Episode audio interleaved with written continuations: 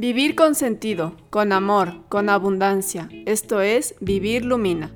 Soy Camila Crespo y mi misión es ayudarte a transitar los distintos cambios, construir tu proyecto de vida con sentido y que saques tu luz al mundo.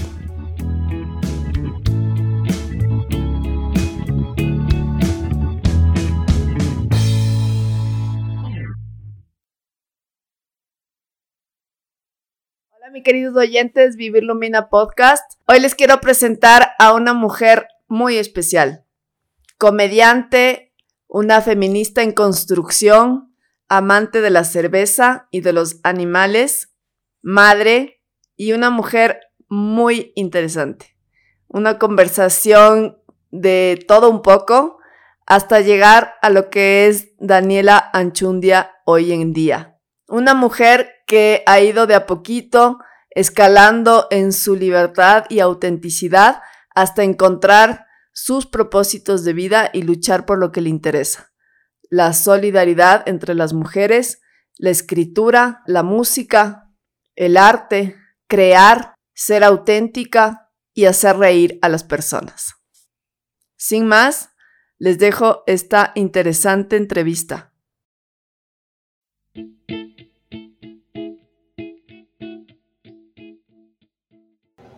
Hola Dani, ¿cómo estás? Bien, peleando con el micrófono. Ya, lo encontré. ¿Cómo has estado, Dani? Bien. Cuenta que estabas haciendo un live. Estábamos haciendo un pequeño live previo, porque mañana ya empieza el festival, el famoso. ¿Ya? No es famoso, pero yo le he estado dando como loca en las redes. Entonces, he visto. si alguien me sigue en redes y no sabe lo que es el McFest, porque en verdad está con una piedra, bajo una piedra. A ver, cuenta, ¿cómo Mañana empieza. el festival? Eh, es un festival de mujeres comediantes de Latinoamérica, que empieza eh, mañana miércoles 18 de noviembre y termina el día 20, sábado 21. Entonces son más de 40 mujeres comediantes eh, en una programación así de cuatro días y aparte también hay charlas, entonces así como hay una charla de impro y una charla de sociedad y una charla de feminismo, y luego viene Lorna Paz y Mónica Escobedo haciendo un show, entonces es como, está, va a estar súper cool. Eh, cuesta 7 dólares el acceso más gastos de servicio y el chiste es que lo puedes ver desde tu casa y hay como programación diferente cada día durante cuatro días. Qué bonito. sí, vi que te presentas el sábado, creo, ¿no? Sí, me presento el sábado 21. Somos nosotros, somos las chicas bomba, porque somos los talentos emergentes. Entonces, entre, o sea, la idea también del festival de, es crear comunidad, especialmente entre las mujeres comediantes, especialmente entre las que hablamos español. Entonces, hay bastante como, como la idea es de que las que tienen como, como más seguidores y las que tienen como más trayectoria ayuden a las que a las que recién se están dando a conocer. Sí, y ese sonido de Pac-Man, es Pac-Man, ah, no, de Mario Bros. ese fue mi celular, pero ya le bajé. Oye, Dani, ¿y cómo llegó la comedia a tu vida? Eh, bueno, en general a mí siempre me ha gustado la comedia, que es el único género que consumo en realidad, tanto en literatura como en películas, como en series. Eh, y lo he como interiorizado mucho. Pero no sabía o no tenía idea de que el stand-up existía mucho o que se podía hacer, ¿no? Eh, pero vino mi esposo eh, y a él le gustaba más que yo. O sea, a mí me gustaba la comedia, pero a él le gustaba el stand. Entonces él tenía muchos especiales y tenía muchos libros y tenía muchas cosas.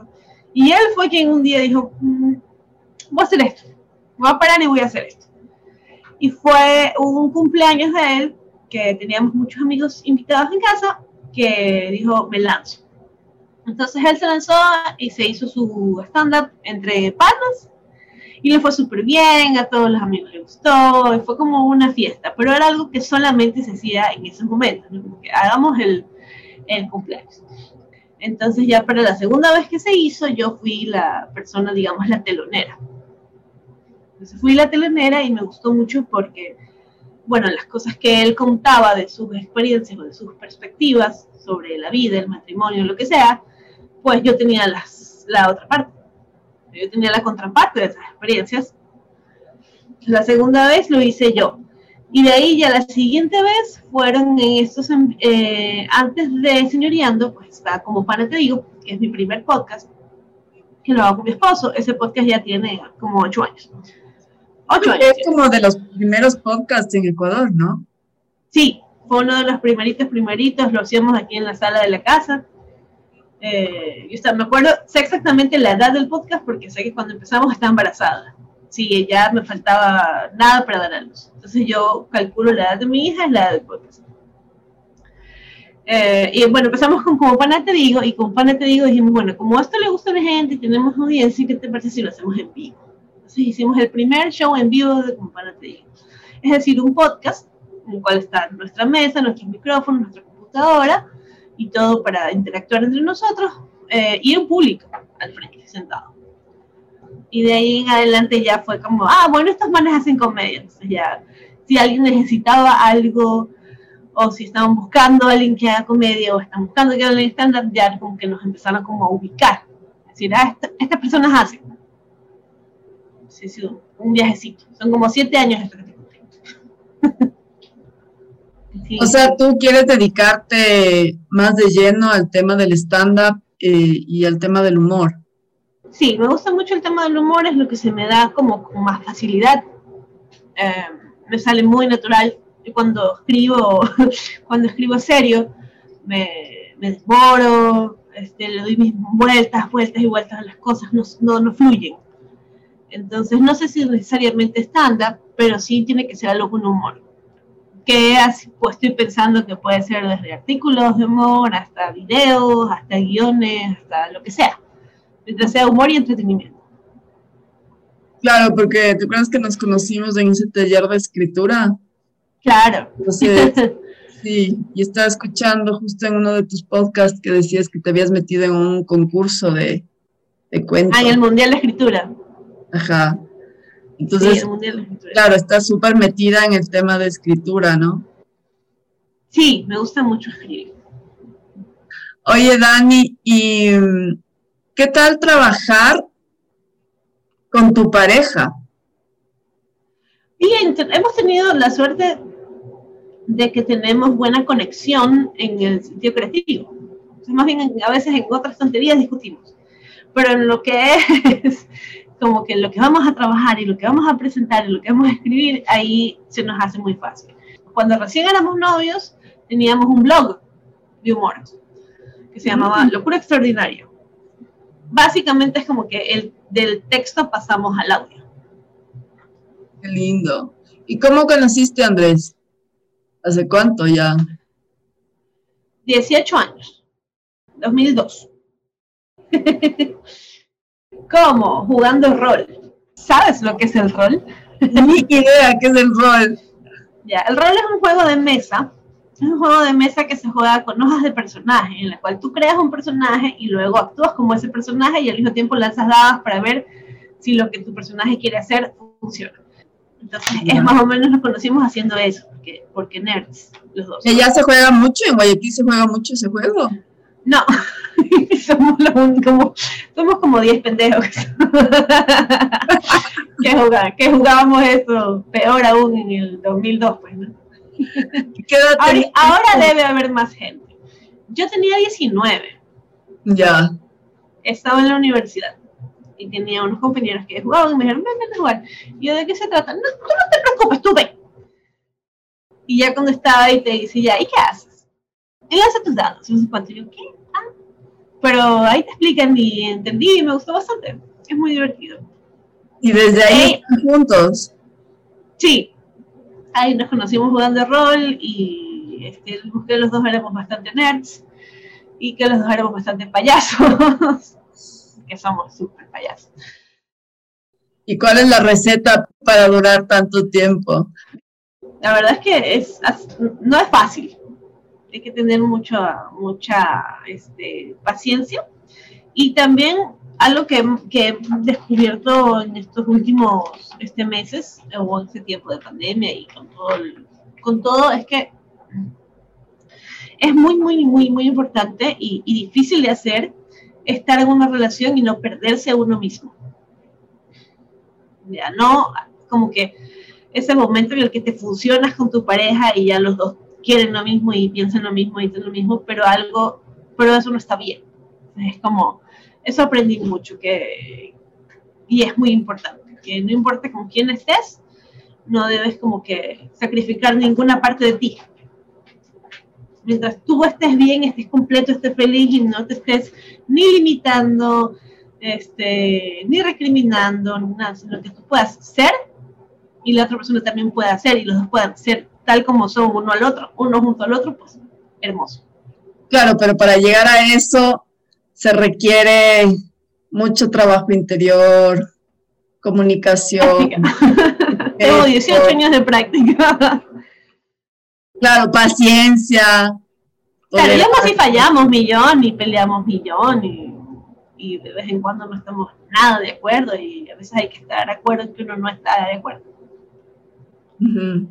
Y también con los hijos la relación cambia, ¿no? cambia mucho.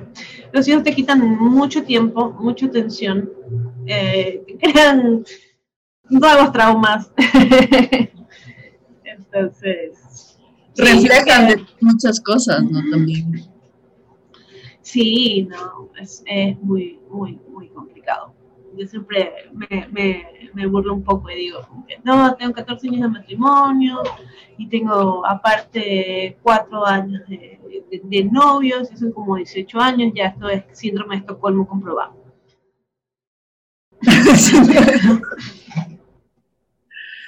Ani, estaba viendo que te gustan mucho los animales.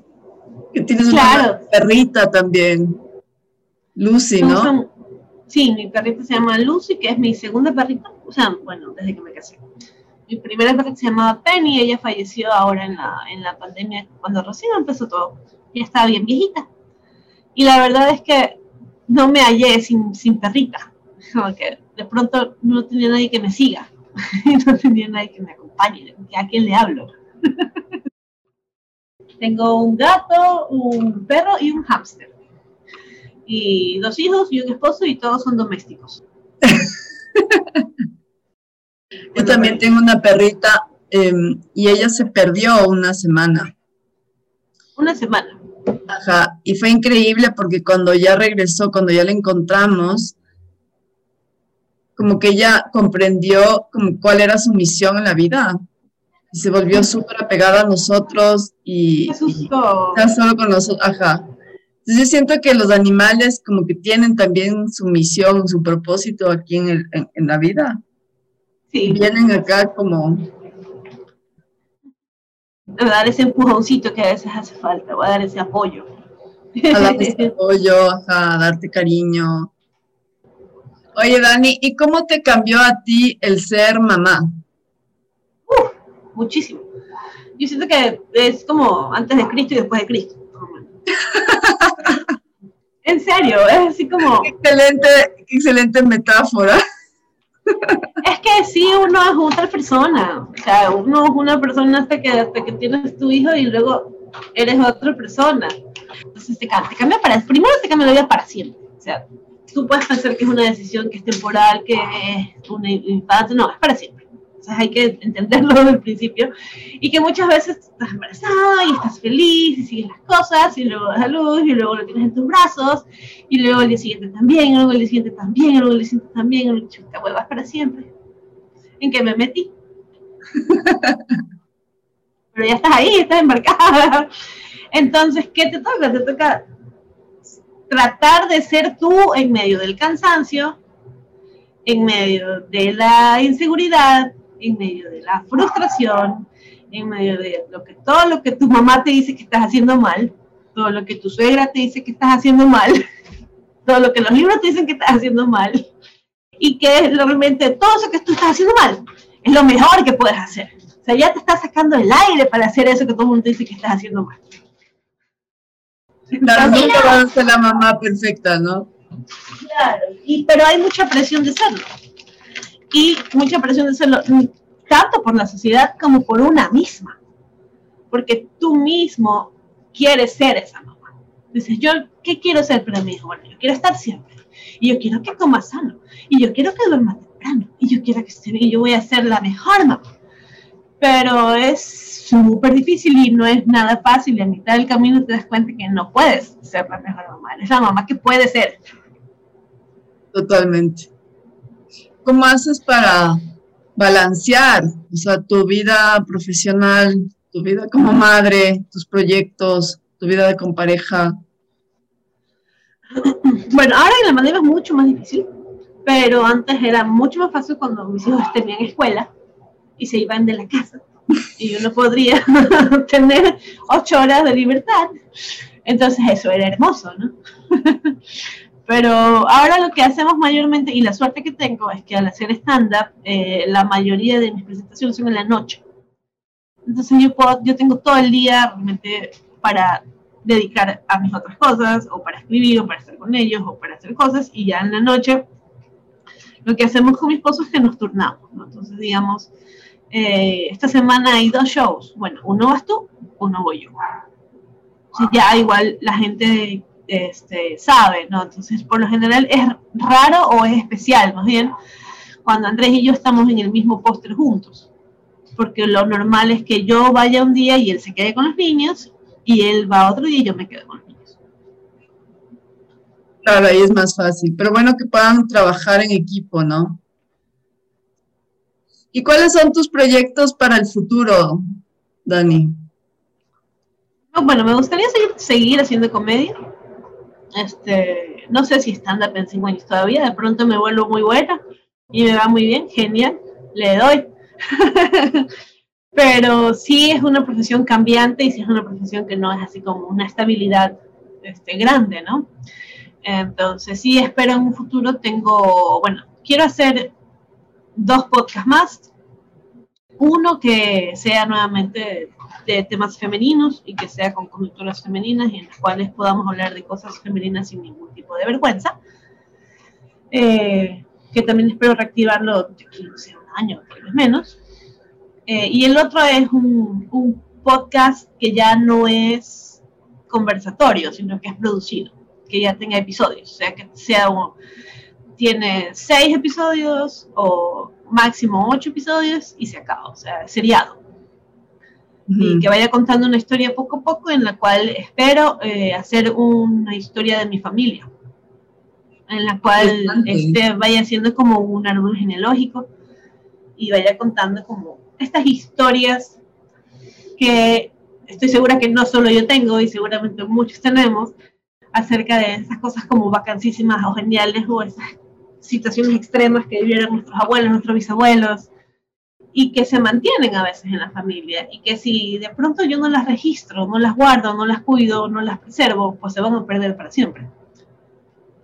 Entonces tengo este proyecto de, espero algún día hacerlo, de hacer un podcast en el cual yo te cuente la historia de todos mis, mi familia, mis abuelos y lo que lograron desde, desde la óptica y la narrativa pues, mía y de todas las otras personajes que están en, esta, en estas narraciones. Interesante. Y espero algún día escribir mi libro de humor, pero eso es más difícil, creo. pero también, algún día, yo sé que lo lograré. ¿Qué más? ¿Cómo era la de chiquita? ¿Cómo era yo de chiquita? Calladísima. Calladísima, retraída, completamente introvertida. Odiaba los, las matinés. las matinés, los payasos, los concursos. Otra cosa que odiaba después también era cuando me llamaban quinceañeras, matrimonios. Como que para mí era lo más horrible era que me lleven a una fiesta donde había mucha gente. Yo quería estar en mi casa, leyendo o viendo tele, tranquilita sin que nadie me moleste. O sea, más eh, introvertida.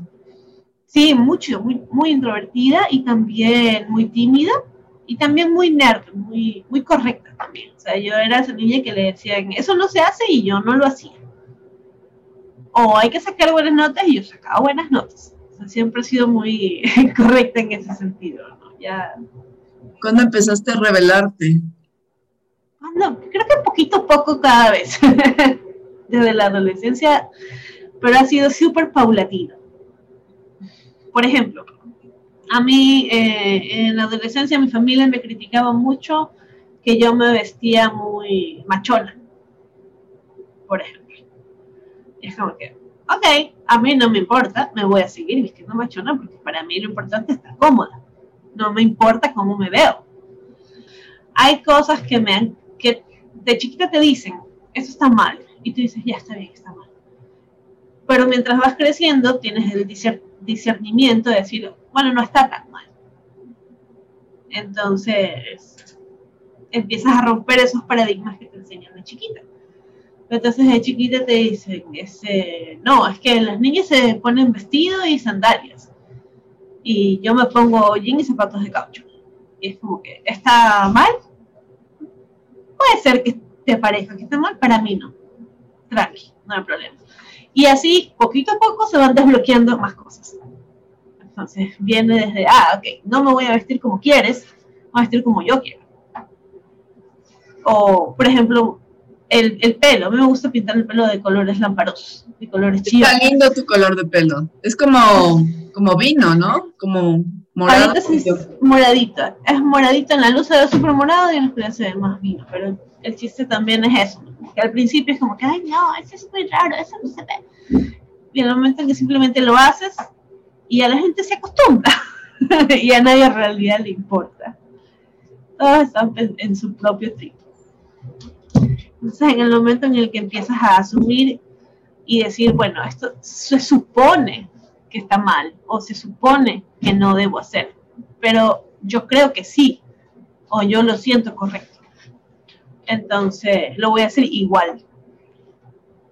Y de así una y otra y otra vas haciendo una escalerita hacia la libertad. Hacia la autenticidad, ¿no?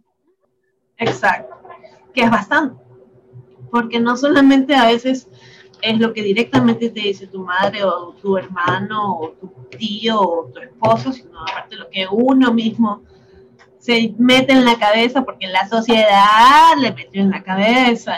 Ahora como tú coges todos esos paradigmas y todos esos estereotipos y todas esas ideologías ochenteras, noventeras que ya sabemos que no sirven y las desaprendemos. Y nos borramos eso del cerebro. Y empezamos a pedir menos disculpas. Y empezamos a ponernos nosotras primero. Y empezamos a decir yo soy esta persona y no me voy a fusionar contigo. Y son cosas difíciles, no es así como, como de la noche a la mañana. Pero después se va volviendo más fácil también. O sea, el poner límites, el ir diciendo no me interesa, es como un, es como un músculo, ¿no? Que vas, que vas ejercitando, ejercitando y después se va volviendo cada vez más fácil hasta que ya no te importa si es que la otra persona te rechaza, se pone brava, puede ser tu mamá, tu abuela, tu tío, lo que sea, que, que ya no, o sea, ya, pones tú en primer lugar. Claro, y puedes decir, bueno, quieres que yo me meta en tu problema, que yo asumo tu problema, pero es tu problema, así que yo me voy. y no me tengo que sentir culpable, porque no quiero tu problema. Totalmente. Y la Dani de, de hace 10 años a la Dani de ahora, ¿le ves muy cambiada? Bastante. Yo inclusive te puedo decir que la Dani de antes de la pandemia y la Dani de ahorita son diferentes la pandemia nos, nos ha cambiado un montón a todos, ¿no? Ah, bastante. ¿Cuáles han sido tus aprendizajes en la pandemia? Creo que mis aprendizajes más grandes son los que te estoy contando ahora, o sea, uno, el de la individualidad, o sea, de, de soy parte de una pareja, no soy mi pareja. Entonces, esa individualidad, yo creo que llegamos a un punto en la pandemia en el que estábamos tanto tiempo juntos haciendo todo juntos y tanto tiempo compartiendo que uno realmente dice, ¿quién soy? ¿Qué quiero yo? Y, y te pones a cuestionar todas estas cosas. Y no solamente pasa que te las cuestionas y te dan una, una, respuesta, no, pasa que te las cuestionas un día y te tardas dos meses en realmente entender un poquito qué hay detrás de ese primer cuestionamiento. Es un camino muy, muy, muy, muy largo al, autodescubrimiento. ¿Este camino lo hiciste sola o hiciste con terapia o lo hiciste, o la terapia vino después? La, sí, eh, lo, lo, hice tanto con lectura como con terapia. O sea, típico, eh, a veces tú tienes un problema o una situación y no dices, ok, no me puede pasar solo a mí. Y te metes a investigar en internet. Y resulta que tiene nombre. Y resulta que le pasa a 100 personas más y no te sientes solo. Y dices, ok, esto está bien grande, no sé si lo puedo manejar sola. Entonces ahí busco al terapista. Entonces yo sí tengo unos dos meses más o menos con, terapia psicológica. Este, y ha sido, me ha cambiado la vida. Hay dos cosas en mi vida que me han cambiado full la vida. Este, la primera es la terapia y la segunda es el feminismo. Ya que son dos cosas que me han cambiado bastante la perspectiva o la óptica con la que yo puedo ver el mundo. ¿Cuál es tu opinión ahora de, la terapia? La terapia es hermosa, se la recomiendo a todo el mundo. yo creo que es una forma muy este, objetiva y muy este, práctica y realmente aplicable. O sea, te dan este, consejos muy aplicables eh, de cosas que tú no ves. Porque a veces uno está con el problema tan cerca que realmente no puedes ver como su, complejidad o su totalidad. Entonces sí necesitas que alguien te haga preguntas y que alguien te haga y alguien te cuestione tus ideas y te cuestione lo que sientes y te cuestione lo que piensas y te dicen, mira, de pronto has pensado en esto y tú dices, sí, es verdad. Y te quedas con eso y, y realmente es como una forma nueva de verse a uno mismo. Y también es una manera como que avanzas más rápido. Yo creo que el recurso más limitado que tienes es el tiempo. Entonces, terminas estancándote más y perdiendo más tiempo, perdiéndote más proyectos, perdiéndote más posibilidades, perdiéndote más ingresos de lo que sea, porque no por ese miedo a, trabajar en ti, ¿no? Sí, y trabajar en uno es tan importante y, a veces uno lo deja de lado. Especialmente madres, mujeres, que ponemos siempre al otro primero. Y uno dice, después veo yo, o después como yo, o después yo. Y al final, si te dejas a ti mismo para el final, pues qué clase de mamá eres, o sea, ¿qué, te queda para dar. Claro, yo siempre lo que digo es, el mejor regalo que tú le puedes dar a tus hijos es tu ejemplo. Que eso es lo que ellos terminan viendo, porque uno puede decir muchas cosas, pero, pero lo que uno hace, eso es lo que ve. Claro, y mientras más trabajes tú en ti, más estás rompiendo patrones que traes de tu mamá, de tu papá, de tus abuelos, les estás dejando a ellos el campo más libres para que sean seguros, para que hagan lo que quieren hacer de su vida y no estén tan amarrados. Sí, yo creo que esa es la, gran, lección, la gran lección de, de todo, es que cada uno tiene que ser la persona que decida lo que quiere para su vida y que ni la sociedad, ni tu mamá, ni tu esposo, ni tus hijos, ni nadie te puede cambiar eso. Eso es lo que tú quieres. Yo creo que es una gran que nos deja el COVID a todos. O sea, un poco romper, romper con las estructuras sociales. Romper con un montón de cosas, con paradigmas, con estructuras sociales, con estructuras mentales, con, una manera eh, de ver la vida, romper con un montón de cosas y llegar a nosotros, o sea, volver a nosotros, a, a quienes somos. Sí, sí, yo también creo que ha sido este, ese sacudón. Oye, Dani, y cuéntame, ¿qué es para ti el feminismo?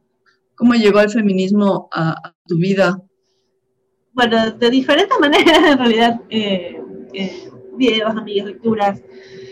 eh, fue como que al principio uno está como que metiendo los deditos en el agua, ¿no? Entonces, por ejemplo, empecé leyendo este libro que se llama este, Las feministas no pueden usar rosa y otros mitos, eh, que es en inglés. Entonces ahí, por ejemplo, tienes ensayos de mujeres de diferentes este, trabajos en lugares alrededor del mundo que te dicen para qué es, es, qué es para ellas el feminismo, ¿no?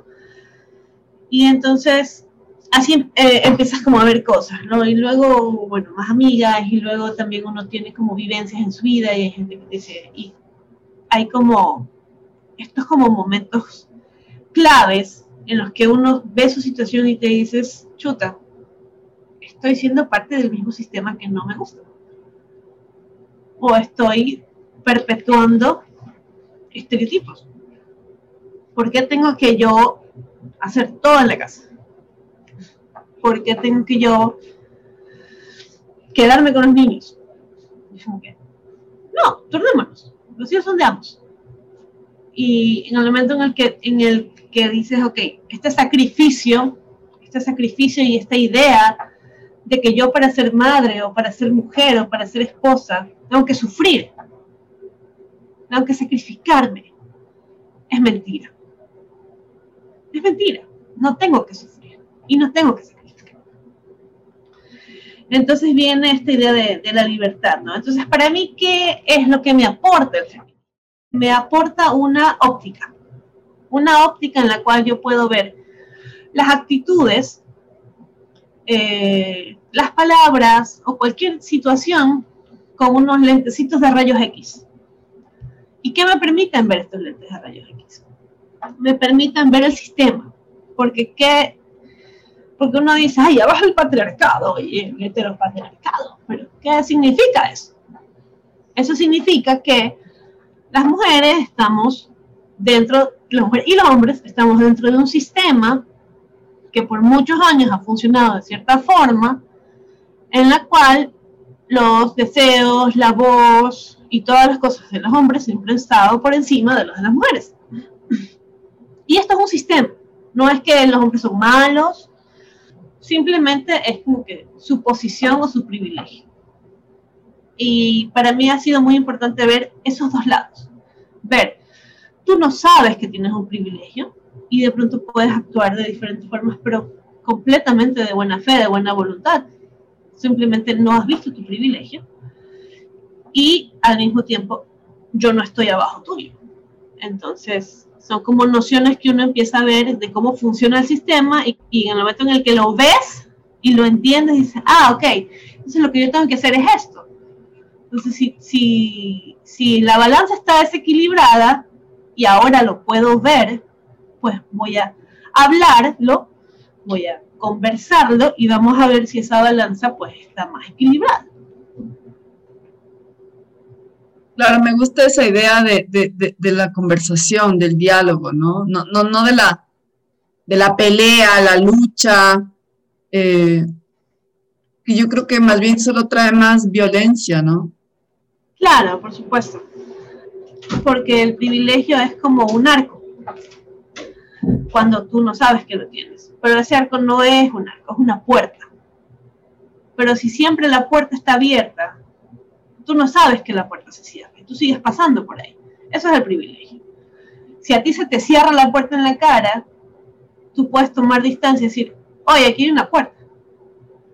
Pero si nunca se te cierra la puerta en la cara, no hay ningún problema, el problema no existe.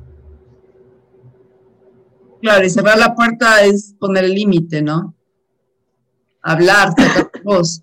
Sí, es como que no solamente se trata de entender mi perspectiva o mi rol femenino, sino también ver la perspectiva y el rol masculino que y, de dónde nacen. Oye, Dani, ¿y tú crees en Dios? ¿Tienes alguna creencia espiritual o, o alguna práctica espiritual o nada que ver? No, o sea, creo que creo que creo en Dios, creo. o sea, no soy, no soy atea. Eh, mi, toda mi infancia fui criada católica. Eh, estuve en un colegio de monjas, tengo un montón de chistes de los colegios de monjas. Estuve solamente en la primaria, y sí, sí. La secundaria ya tus papis se, se apiadaron de ti. Sí, ya me hicieron caso en todas mis lágrimas. Está bien, te cambiaremos. Muy fuerte. Sí, no, pero sí, es, es muy intenso, es muy intenso. Éramos un colegio de monjas de los primeritos, o no sé, pero estábamos en el centro de la ciudad. O sea, te puedo decir que cuando yo estaba en primer grado éramos 60 en un grado, 60. Uy. Una misma monja. Eh, los momentos divertidos del colegio católico que pueden ser, este, por ejemplo, eh, me encantaba a mí, es como que no tienes, tienes pocos momentos en realidad divertidos en, un colegio religioso, entonces, por ejemplo, la misa era muy, muy, muy aburrida, y era muy aburrida hasta que salía esa única canción que sí te gustaba. Que en mi caso era Pescador de Hombres, ¿no? ¿Cuál es esa? Esa es la que dice, sonriendo, ha dicho mi nombre, eh, eh, eh, En la arena. ya le hiciste reggaetón. Claro, entonces ahí decías, ¡wow, esa es mi canción! Y ahí bailabas porque no tienes nada más en que divertirte. De ahí otra, otra cosa que me encantaba del, del colegio este, religioso era que eran muy estrictos a la hora de la salida. Eran muy estrictos a la hora de la salida, entonces obviamente tu mamá te tenía que ir a ver y te, te, te llamaban por el micrófono, ¿no? Entonces, hasta que tú no llamaban tu nombre no te dejaban salir. Entonces a veces habían como hermanas mayores que decían, no, es que voy a buscar a mi hermana menor, por favor, llámamela, no sé cuánto. Entonces la ponían la monjita que estaba con el micrófono y empezaba, la niña Jennifer López, Jennifer López, la busca la mamá. La cantante. o sea, se empezaban a inventar. Alanis Morissette. La niña Alanis Morissette la está buscando su mamá. Las monjitas que iban a saber. Ahí estuve. Colegio, la en la secundaria ya hiciste un colegio laico. Sí, en la secundaria hice en la moderna, que es un colegio mixto, laico, en el cual aprendí mucho inglés. Estudié periodismo, soy licenciada, no, no soy licenciada, soy periodista profesional, con mención en cultura. ¿Por qué decidiste estudiar periodismo? En realidad yo quería estudiar literatura, pero la carrera de literatura en la Universidad Católica se abrían las materias muy esporádicamente. Entonces tú para graduarte te, te lanzabas como seis años solamente porque no había suficiente gente y no se abrían materias y entonces era una carrera demasiado larga.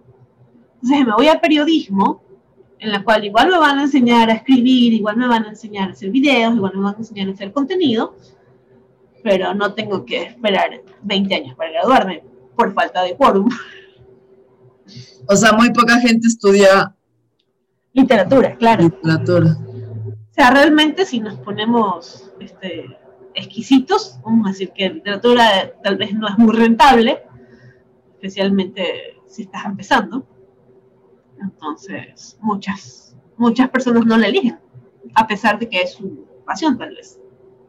¿Y, y de dónde nació tu, tu interés por la, por la literatura, por, eh, por leer, por escribir? Um, Yo creo que siempre la tuve. Yo creo que siempre la tuve desde que empecé a hilar palabras. Me gustaba mucho leer. Yo era la niña que cuando le compraban los útiles escolares y venía el, el Nacho Lee o el Luz de América o el cualquiera que venía, yo me leía eso primero. O sea, ni bien me compraban los libros, yo me leía los libros de lectura primero. Y ya cuando me tocaba leer en la escuela ya me los había leído. ok. Eso por un lado. Ahora, sí creo que puede afectar el hecho de que mi tía, por parte de mamá, también es escritora. Ella siempre ha sido profesora de literatura, siempre ha escrito poesía y siempre ha escrito cuentos. Ella se llama Amelia Pino Argote. Tiene un poemario y ahorita va a sacar un, un librito de cuentos. Está bonito. Eso por un lado. Y mi bisabuelo, mi bisabuelo, eh, que se llamaba Este, se me fue el nombre, sí, Gustavo, se llama Gustavo Tamayo Mancheno. Eh, Gustavo Tamayo Mancheno, él era el papá de mi abuelita, por parte de papá, y él fue procurador general del Estado en la época de Velasco Ibarra. Entonces era la persona que se encargaba de, junto a Velasco Ibarra más o menos, hacer los discursos.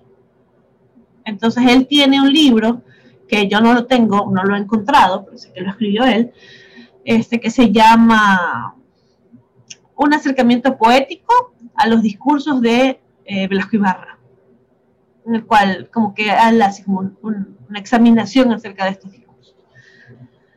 De pronto por ahí de los dos lados me viene la vena de escritura. ¿Y de ahí terminaste la carrera de periodismo? Pero ya no te dedicaste a eso. No, no, porque también es como que ya, qué bonito periodismo, ¿no? Uno escribe, uno investiga, uno lee, uno hace, uno redacta, hermoso. Eh, último año de la carrera, prácticas profesionales, desde Televisión Crónica Roja. Vaya a cubrir el incendio. Dígame, ¿cuál es el muertito de hoy? Porque así tienen un radar de la policía en los canales. O sea, hay un muertito en la Pasenga vamos a cubrir. Y ahí es cuando a uno se le acaba el amor por la profesión. Cuando te toca crónica roja dices, bueno, mejor me voy a mi casa. Claro, muy, muy, muy, muy fuerte, ¿no? Es súper intenso. Y en periodismo es, o sea, crónica roja, si no te mandan crónica roja, te mandan economía, si no te mandan a política. Entonces, son súper cosas muy densas. Y como yo desde el principio, yo en cambio, yo siento que yo soy muy ligera. O sea, para mí lo mío es el lenguaje informal y, el humor y la comedia y, y fijarnos en lo que de pronto nadie más se fija. Claro. pero ¿y cómo fuiste como construyendo ese camino, o sea, para llegar a, a, hacia la comedia? O sea, te graduaste y yo creo que eh, tiene que ver también con, con, lo que te decía de que, de que con mi esposo empezamos desde que éramos novios a hacer este blogs y a escribir textos de humor. Entonces, a la par que yo estaba cursando mis últimas materias de la universidad, estábamos ya haciendo este blog con Andrés. Entonces ya estábamos escribiendo comedia, solo que lo hacíamos en forma de artículos. Y ahí está, como este gustito por el humor que ya te sale en el momento en el que digo, bueno, mi texto de hoy se va a llamar este, ¿Por qué yo creo que las curitas tienen nanorobots? Y es una cosa muy rayada y muy tonta, pero te puede salir algo chistoso. Y ya desde antes de graduarme en la universidad, ese era el tipo de cosas que a mí me gustaba escribir. Entonces ya uno va diciendo, ok, tal vez mi camino es por aquí. Pues como que tú ya tenías claridad, ¿no? O sea, por dónde querías ir. Sí, de que, o sea, yo siempre, yo, yo, yo siempre he dicho que yo creo que cuando uno se propone, uno puede hacer muchas cosas. Yo creo que podría escribir de forma dramática o podría hacerte un cuento muy serio. Te puedo hacer llorar, pero eso no me gusta. claro, no, tienes que hacer lo que te gusta. Eso no es lo que me divierte al final del día. Claro. Claro, entonces digamos como que del blog pasaste de ahí al podcast y del podcast ya desarrollaste al stand-up. Al stand-up y de ahí otros otros podcasts y ahora como que tienes estos otros proyectos relacionados con podcast y escritura, ¿no? Sí, podcast, escritura y videitos también. Estoy con, con una amiga, tal vez estoy saliendo un par de videitos que hace ella y ayudando a hacer guiones también para seguir haciendo cosas chistosinas. Sí, mejor, ¿no? Porque aquí como que también muchos, sobre todo películas ecuatorianas como que son un poco dramáticas. Sí, me parece que empieza a ver esta, esta onda como más comedia, más ligera, más cosas así. Sí, sí eso siempre me ha molestado mucho, que, el, que el cine ecuatoriano sea muy triste. ¿Por qué tiene que ser tan triste? Todos sufren y todos lloran. ¿Qué estás tomando, Dani? Yo estoy tomando ron, no se nota. ¿Esa es tu bebida preferida?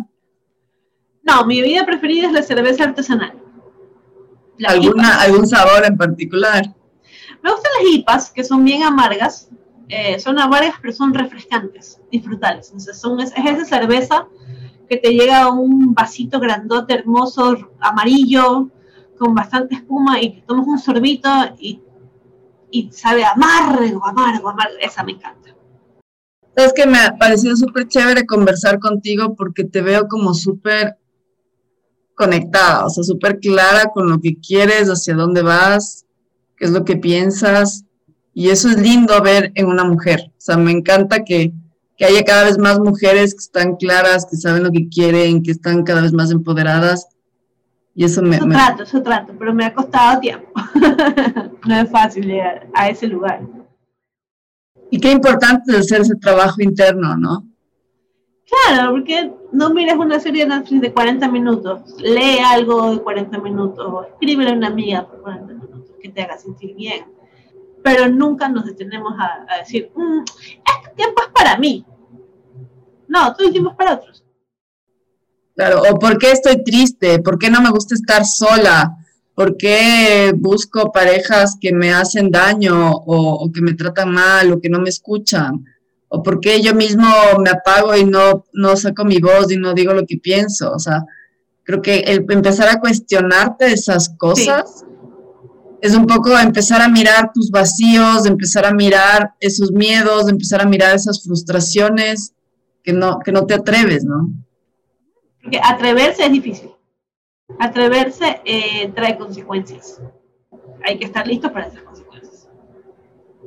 Porque de pronto te miras a ti misma y descubres que hay algo que no te gusta. Pero también es aceptación, también es decir, bueno, esto no me gusta, pero así soy. Es el ejercicio de mirarse y decir, ah, de pronto, yo siempre digo, soy una feminista en construcción, porque me falta todavía demolerme un par de cosas. Me encanta eso de feminista en construcción. Porque sí, es que uno tiene como que que derrumbar un montón de mitos y romper un montón de estereotipos y, y construirse uno mismo y uno no se da ese tiempo. Totalmente. ¿Sabes qué hacía yo mucho? No sé si, si tú, si a ti te servía o si tú usabas eso. Yo escribía mucho, o sea, para, para entenderme y conocerme, empezaba a escribir. Pues escribía cómo me sentía, qué era lo que yo pensaba, qué es lo que me pasaba y ese, ese ejercicio de escribir, uy, es súper sanador. Claro, es muy bueno. Escribir sana, literalmente, escribir sana. Eh, yo, eh, bueno, durante toda mi adolescencia llevé diarios, que todavía los tengo guardados, tengo muchas cosas guardadas, escribía millón ahora he evolucionado un poquito y cuando me siento demasiado, demasiado, demasiado como llena de emociones, eh, escribo poesía. Porque, porque siento que inclusive esos son como sentimientos sin forma, son como muy salvajes, muy naturales. Eso es lo que salió. Es menos pensado. me gusta mucho la poesía por eso. ¿No nos quieres compartir un poema tuyo? Si me dejas buscar uno, te lo puedo buscar. Eh, Dale, de una. A ver si lo encuentro. Eh, no, aquí está, aquí está, aquí está, ya lo tengo. A ver, dale. No viejito, no viejito, no viejito. Dale, dale. Perdón. Revelada. Un clásico. Revelada. Me revelo perturbadora, inquietante. Entre palabras del viento, viento de hielo. Soy yo. Derecha y revés, cayendo imparable por un túnel creado por mí. Caída larga. Entrego hasta la última gota, siento cada huella de tus manos, bailo hasta la última nota, como un estereotipo de todo lo humano. Me revelo inquietante en la película sensible de una vida de a dos, entre cada tramo de la chocante espera que estoy condenada a soportar por estúpida crónica. Me reflejo pura en tu mirada ausente cuando estás de lejos, y un espejo transparente nos atraviesa el alma, incapaz de romper la conexión latente. Le doy vuelta a mundos ilógicos, vivo porque me da la gana, y me revelo clara y fuerte, tal vez tuya. Me revelo con cada sintaxis elemental, del romance continuo con que sueño mi futuro de goma. Me doy con ganas, eterna como una cicatriz que trae mejores recuerdos. Me saco la locura y le permito descubrirme con la facilidad de siempre a mi fragilidad divina. Y después ya nada queda. Un alma desnuda que llora, en el abismo interior de un pecho, al que le falta el aire a veces, y que guarda un corazón danzante, que late con cada labio, que envuelve mi revelación de a ratos. Qué lindo. Más adolescentes, universitarios. ¿Y este escribiste cuando ya estabas con tu pareja, con Andrés? Sí, recién, recién saliendo. Sí, se nota como que estás súper enamorada, me da la impresión. Sí, es, sí, eh, te digo, tenía 20 años probablemente, o sea, sí, hace unos 18 años. Otra de las cosas que he visto, Dani, además de la escritura, para ti es súper importante el canto. Uh, esa es mi profesión frustrada. O sea, yo originalmente quería ser cantante. Y de ahí me fui por la comedia y lo que hago es que le meto canto a la comedia. Sí, porque me gusta muchísimo cantar, pero al mismo tiempo es un talento que absolutamente no lo he perfeccionado de ninguna forma.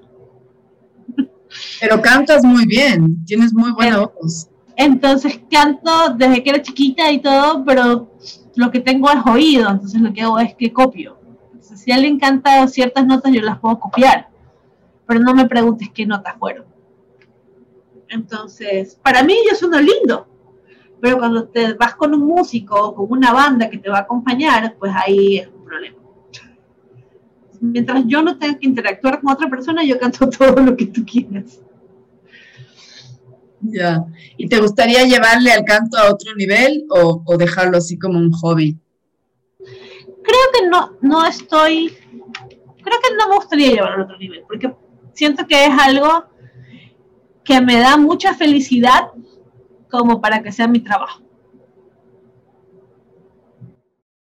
Oye, mi Dani, entonces, finalmente, ¿qué son las cosas que para ti te hacen sentido en tu vida? Sentido personalmente. Eh, las cosas que hacen más sentido en mi vida, primero mi círculo familiar, las personas que más amo y que están cerca de mí, en la cual en, dentro del conjunto están mis mascotas, son muy importantes.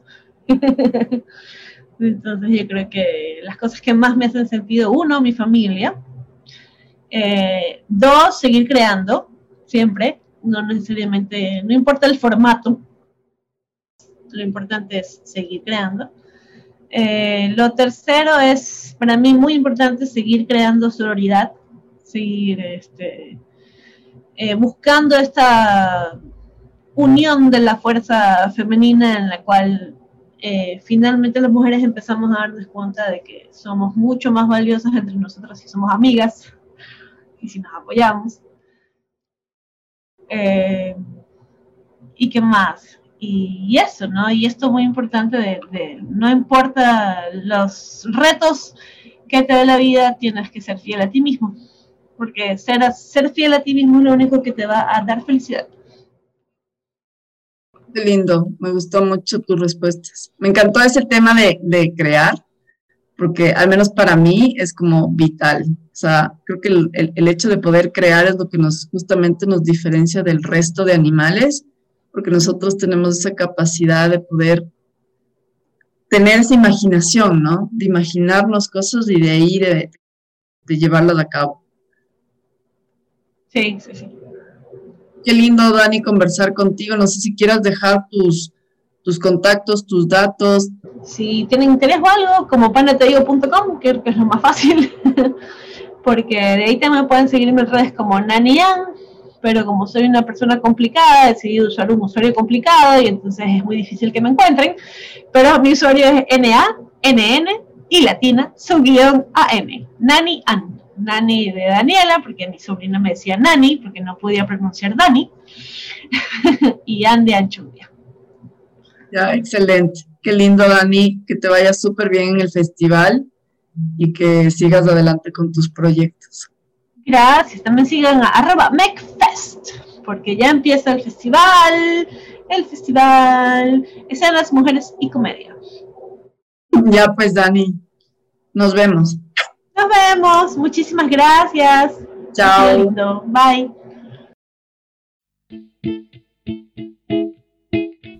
Gracias por escuchar Vivir Lumina Podcast. Comparte con tus amigos, familia, gente conocida para que este mensaje llegue a más personas. Puedes seguirme en redes, en Facebook y en Instagram como arroba Camila Crespo B pequeña L y también puedes unirte a mi grupo privado de Facebook Vivir Lumina. Nos vemos en el siguiente episodio. Chao.